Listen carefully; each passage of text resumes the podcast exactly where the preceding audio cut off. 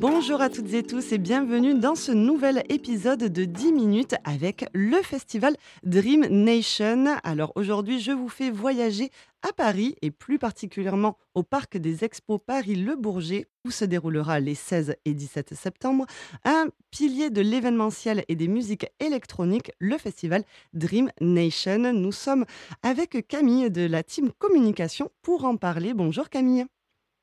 Bonjour Ombline, merci de m'accueillir dans votre émission. Merci à toi d'être avec nous dans les 10 minutes avec. Alors, tu fais partie de l'équipe Dream Nation, un festival donc de musique électronique qui aura lieu euh, ben, là les 16 et 17 septembre. Je pense que vous êtes très impatient que l'édition arrive et qu'elle se concrétise. On en a, oui, on a très très impatience en effet. Ça fait déjà euh, euh, deux années que euh, c'est pas toujours facile, euh, mais on a quand même réussi à faire l'édition dernière. Donc c'est vrai que cette année, voilà, il y a, tout qui est là pour qu'on fasse une très très belle édition avec une programmation aux petits unions, comme on dit. Oui, une très vaste programmation avec plus de 60 artistes qui, qui sont programmés sur quatre scènes différentes. On en parlera juste après, car j'ai une petite question avant qu'on rentre dans l'édition dans 2022. C'est depuis quand existe Dream Nation? Alors, Dream Nation, on entame cette année la neuvième édition. Euh, donc euh, ça fait quand même un petit bout de temps. On aura la dixième l'année prochaine, donc je pense que ça serait une édition un peu hors norme justement. Euh, donc tout a été créé en 2013 et, et c'est vrai que c'est maintenant un festival qui commence à avoir une belle ampleur. On accueille cette année, cette année 30 000 euh, festivaliers sur le festival. C'est notre plus grosse jauge depuis le début et on, ne cesse de euh, monter et de trouver un public euh, toujours plus vaste pour ce festival. Donc on est vraiment heureux de ce que ça donne depuis quelques années. Et en plus, donc c'est sur un parc des expositions, donc en termes de place, on est tranquille. il, y a, de quoi caser tout le monde. Euh, à, part, les quatre scènes euh, dont on parlera juste après, est-ce qu'il y a un, village ou des activités, un camping? Comment, euh, comment se déroule l'arrivée d'un festivalier sur Dream Nation? Alors c'est une très bonne question. Euh, un festivalier, euh, pour venir à Dream Nation, il y a plein de petites choses qui se passent. Tout d'abord, en général, il est au courant euh, via la communication de Dream Nation. Si c'est un fan, il nous suit depuis plusieurs années. Et si c'est pas le cas, il, a l'occasion de nous voir à travers des articles, des informations sur le net, etc. Et puis, une fois qu'il vient le jour J, un festivalier, ben il, se prépare en amont, il arrive sur place du coup euh, directement au parc d'exposition Paris-Bourget où il peut garer sa voiture euh, dans un parking qui se trouve euh, collé au parc d'exposition, ce qui est franchement très pratique parce que quand on vient en voiture, que ce soit de Lyon, de Narbonne ou autre, on a quand même envie de pouvoir poser sa voiture près du festival. Et puis après, à l'intérieur du festival, euh, c'est vrai qu'on va avoir euh, des zones euh, justement de chill, euh, comme on appelle ça, c'est des zones qui vont permettre aux festivaliers de pouvoir se poser, de pouvoir manger, de pouvoir boire tout au long de la soirée. On va avoir des, un espèce de petit village food truck avec quelques activités telles que des paillettes, des massages. Euh, et puis tout au long de la soirée, nous, on a vraiment eu la volonté justement d'éblouir un peu les festivaliers en leur apportant une expérience très immersive.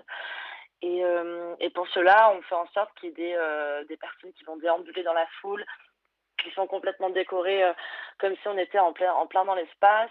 On va également avoir une scénographie à base de, de laser, de light show.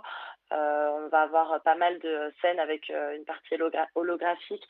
Donc c'est vrai que le festivalier, en fait, il va rentrer peu à peu dans cet univers à travers ben, ces différents points qui vont faire euh, de ces deux soirées en général euh, une soirée, euh, bah, j'espère en tout cas dantesque et hors norme pour lui. Alors, comme tu le dis, c'est deux soirées, donc c'est le vendredi et le samedi. Il est possible d'acheter un billet, un pass pour soit un des deux soirs, soit le pass deux jours. Et je me pose la question du logement, comment les festivaliers peuvent rester sur place s'ils prennent leur passe deux jours?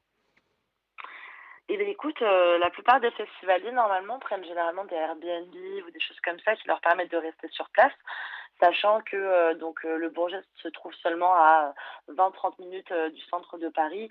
Il y a, en métro ou en RER, il n'y a vraiment aucun souci pour y avoir accès très facilement, c'est ce que, c'est ce que font donc la plupart. Après, il n'y a pas de camping sur place, ça reste quand même un festival qui dure donc la soirée et qui est proche de Paris, donc on reste sur un festival qui, bah, qui permet aux jeunes de venir, mais, mais qui n'a pas, en tout cas, de prévu de logement sur place lié au festival. Et puis sinon, évidemment, euh, bah, il y a la possibilité, euh, je sais qu'il y a certaines personnes qui nous ont demandé euh, de mettre par exemple leur caravane sur le camping et sur le parking, pardon, et de loger tout à côté. Voilà, c'est des logements assez classiques qui sont en général organisés par les festivaliers eux-mêmes. Oui, oui, je, je vois bien déjà d'ici les oiseaux de nuit qui dorment dans les voitures ou qui, qui, peuvent rester sur le, sur le parking. Donc oui, on est vraiment sur une, une sorte de, de, de, rave en fait de, de monde de, de, la nuit comme on l'aime, euh, à la parisienne, mais avec une programmation qui, bien sûr, sort du, du, des frontières parisiennes, avec, comme on le disait, 60 artistes, plus de 60 artistes qui sont programmés sur quatre, euh, ben, typologies, quatre catégories, on va dire, de musique électronique, la techno, la basse musique, la trance et la hard music. Alors pourquoi ces quatre euh, styles-là en particulier? Alors parce que euh, on a euh, du coup déjà une directrice qui euh, vient vraiment du monde de la rave de base, mais qui aujourd'hui a complètement voulu faire évoluer les différents styles qu'elle a pu écouter lors de ses bah, de lors de son enfance pour en faire des musiques qui sont aujourd'hui je dirais un petit peu plus dans enfin plus dans la légalité qui, qui sont vraiment des musiques aujourd'hui qui sont pas euh, qu'on voit peu dans les festivals et elle avait envie d'en faire vraiment un festival légal euh, super bien cadré euh, dans lequel en fait ces musiques là seraient représentées. Donc il y a il y avait donc la hard music qui est moins représentée en France en tout cas sur des gros festivals comme ça qui a été mis en avant la basse musique qui est aussi donc une partie un genre de musique électronique qui bah, se développe de plus en plus et qui mmh. parle vraiment à l'ensemble de nos festivaliers la trance qui s'en rapproche, également, et puis l'électro qui reste plus, un peu plus généraliste. Euh, donc vraiment, ça a été euh, choisi comme, je dirais, des musiques un peu underground qu'on a envie de mettre en avant sur un festival euh, qui se veut underground, mais qui se veut aussi ouvert à un plus grand public. Euh, donc ça a vraiment été la volonté de rassembler tous ces styles sous, une, sous un même euh, festival. Et puis derrière, euh, il y a aussi, je pense, la volonté de pouvoir faire venir des artistes, des très gros artistes internationaux, mais aussi des artistes bah, tout simplement locaux qui ont moins l'occasion de se représenter parce que bah, aujourd'hui, les festivals, ça arrête surtout sur la musique, sur l'électro en lui-même et de la techno, mais vont pas aller chercher jusqu'à la trance, la basse et la hard music. Donc voilà, je pense que c'est, on fait partie des rares festivals en France qui euh, ont eu l'envie et font marcher ça en tout aujourd'hui, mettre en avant ces musiques-là. Oui, c'est vrai que là, sur un festival, retrouver I Models, Manu Le Malin, Modest Step, Vitalik ou Louisa, en fait, il y en a vraiment pour tous les goûts. Alors, ce sont des noms qu'on connaît bien dans, l'émission d'Ouvre-Boîte hein, qui est diffusée sur Age. Et, euh, on a hâte euh, bah, de pouvoir les, écouter. Ils durent combien de temps à peu près leur, euh, leur temps de passage sur scène? Alors ça dépend des artistes, hein, parce qu'en fait, euh, de la trance euh, à la musique électro, euh, c'est pas toujours pareil. la trance, en général, ou la hard music a tendance à j'ai tendance à faire des sets de 1 heure environ. Mm. Et sur la partie électro-techno, c'est toujours un peu plus long, c'est plutôt sur du 1 heure et demie, euh, quelque chose comme ça.